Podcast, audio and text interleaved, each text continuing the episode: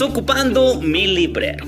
Hola a todos, soy Germán Chávez Villaseñor y he querido crear este espacio de lectura para ti, para que esas líneas que un día se trazaron en el corazón de los escritores el día de hoy puedan venir a resonar en tu vida. Estoy plenamente convencido de que hay libros que te están buscando para darte muchas respuestas. Así es que te invito a que te pongas cómodo y comenzamos.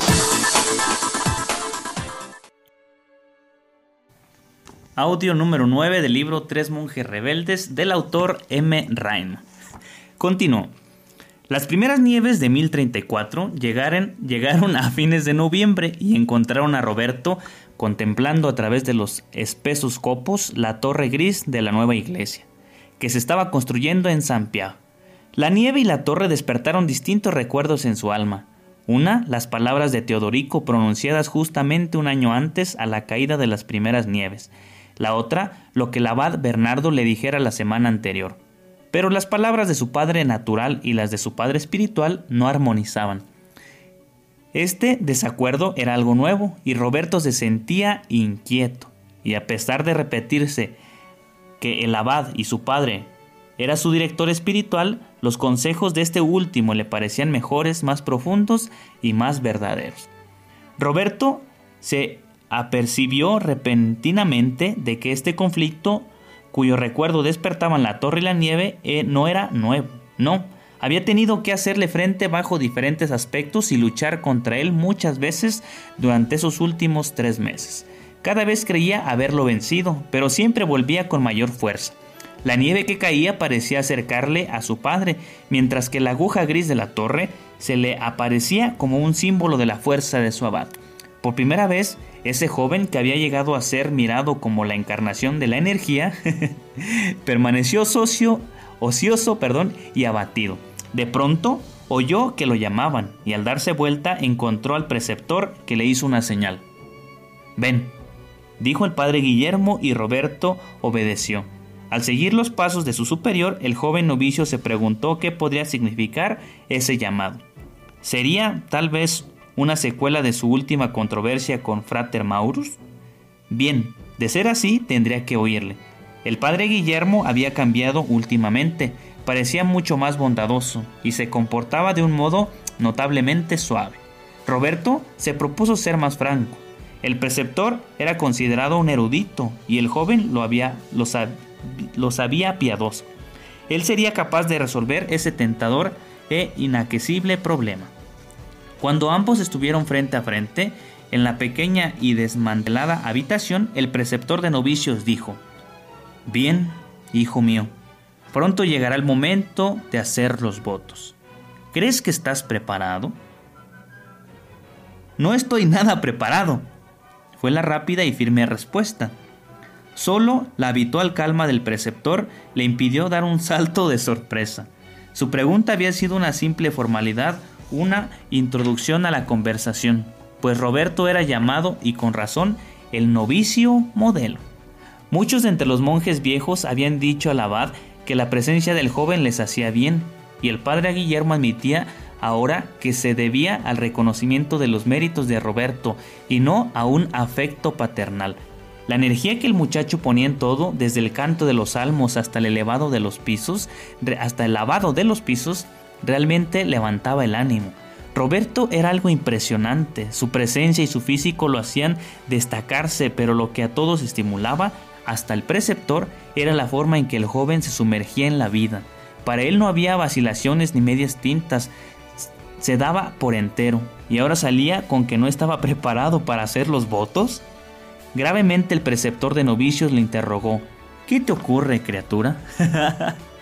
Fíjate, me encanta este libro precisamente por eso, porque presenta la figura de Roberto como alguien que tiene tanto fuego en las entrañas que el lugar donde se para lo incendia, y es decir, el lugar donde se para lo transforma con su persona, con su impulso, con su simplicidad, con su espontaneidad, con su naturaleza, con lo que él es. Entonces tú tendrías que ser de igual manera donde te pares, tendrías que transformar el entorno Qué triste que somos X donde nos paramos, que en lugar de transformar incomodamos, que en lugar de motivar caemos gordos. No, tendríamos que ser aquellos que transformen el mundo para bien.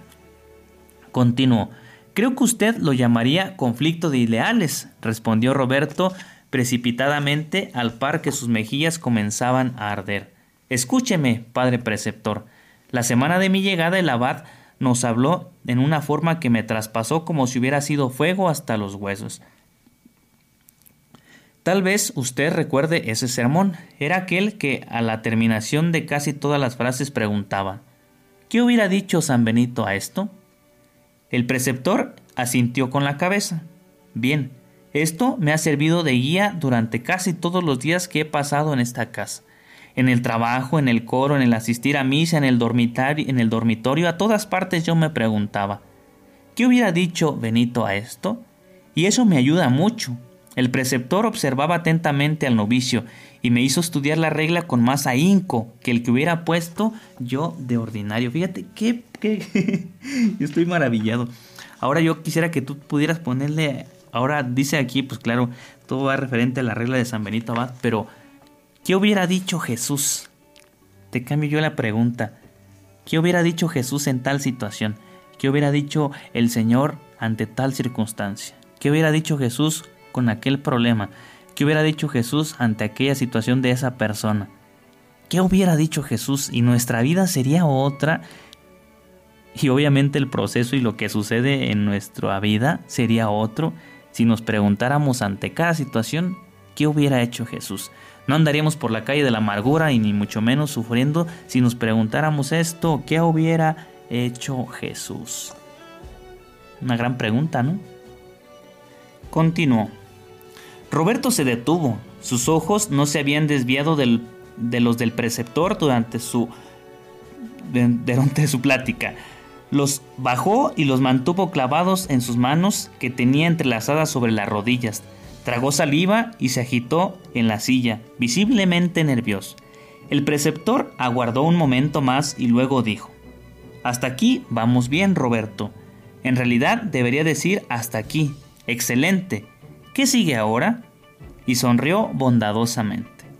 Roberto se apercibió de esa sonrisa. Era el apoyo que necesitaba. Contestó con un gesto algo tímido. Padre, aún no he cumplido 17 años, no he terminado el noviciado. Sé que es absurdo lo que voy a decir, pero debo hacerle saber que muy a menudo al preguntarme ¿qué hubiera dicho Benito a esto? respondo que no está bien. La sonrisa del preceptor continuó bondadosa como antes, mas sus ojos adquirieron una expresión más seria. Roberto podía decir que solo tenía 16 años. Sin embargo, el padre preceptor sabía que su perspicacia era mayor que la de muchos hombres de 60. Más aún, el preceptor había dedicado años al estudio del, del benedictismo. Sabía que allí había un buen terreno para la discusión. Se preguntó hasta qué punto Roberto se había dado cuenta. Se reclinó hacia atrás contra el respaldo y le dijo, Me alegro de que hayas hablado, hijo. No es absurdo lo que hayas hecho. Al no haber terminado tu noviciado es precisamente un motivo para hablar. ¿Dónde está ese conflicto que has mencionado? Mi padre me dijo que diera todo o nada. El rostro de Roberto se enrojeció y sus ojos despedían fuego. Él dijo, saca tu espada por Dios y conserva esa espada desenvainada. Él dijo, sé un verdadero monje, un santo. Para mí, eso quiere decir sé como San Benito. Por lo menos es lo que yo pensé que él quería decir después de oír ese sermón del abad. No obstante, padre preceptor, y al llegar aquí se corrió hasta el borde de la silla. No somos como San Benito. Apenas la semana pasada yo trabajaba en la nueva iglesia y el padre abad me explicó los cambios en la arquitectura. Me dijo que el nuevo estilo, el románico, ostenta más líneas verticales que horizontales, llevándonos hacia las alturas en vez de mantenernos en la tierra. Me señaló la diferencia entre ese estilo y el antiguo y me demostró sus ventajas. Fue muy interesante. Cuando terminó yo lo miré y le pregunté, ¿qué hubiera dicho Benito a esto? Lo dije en son de chanza, pero no lo notó así. Me miró y dijo, ¿crees que hubiéramos debido permanecer para siempre en la caverna de Subiaco? Nada es demasiado bueno para Dios, Roberto agregó. Parecía muy serio y hasta un poco perturbado, pero, padre preceptor, ¿qué hubiera dicho Benito a esto? ¿Piensas que lo que hubiera encontrado demasiado magnífico? Roberto retorció sus manos entrelazadas, respiró profundamente y contestó Tal vez, no la iglesia en sí, pero nuestro monasterio y nuestra manera de vivir le hubieran parecido extraños. Padre, ¿cree usted realmente que San Benito se hubiera sentido cómodo aquí en San Pierre? Fíjate, ahora nos preguntamos, ¿crees que Jesús se, sentiría como en lo, en lo que ahora vivimos? Ay, es una buena pregunta. Continuó. ¿Por qué no, hijo mío?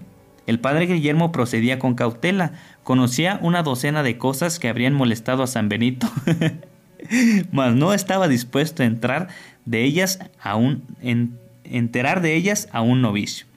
No trabajamos mucho en los campos, padre. Nuestros siervos labran nuestra tierra. Eso no le hubiera gustado a San Benito. ¿No le parece? Debemos estar libres para el coro, hijo. No podemos estar en dos partes a la vez. Tú sabes. Dios nos ha dado aún el don de la ubicación. Lo ha dado a algunos de sus santos, es muy cierto, pero no creo que todos nosotros seamos santos, ¿no te parece? Y el padre Guillermo se sonrió satisfecho. Sin embargo, la labor manual parece tan importante en la vida de un benedictino, arguyó Roberto gravemente. ¿No has tenido bastante labor manual? He visto muchas de tus copias, algunas buenas, otras no tanto.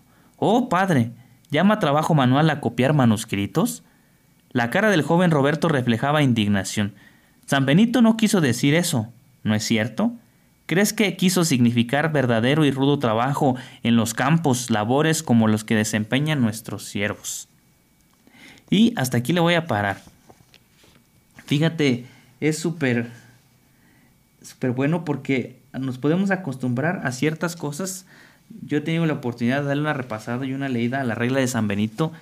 Y sí, de verdad, cuando habla de los trabajos manuales, ve hasta qué punto, y está bien, o sea, no es mala la interpretación que se viene dando, pero los monjes, pues ellos tienen su labor manual, ¿no? Y, y se referían a copiar manuscritos, que era una labor que hacían los, los monjes antes, pues no había imprenta, no había fotocopiadoras para traspasar un libro a otro, pero lo que me llama la atención es la ansiedad que Roberto tiene por dar cada día más, por ofrecer algo y eso nos tiene que interpelar a nosotros para sacarnos de nuestra vida cómoda.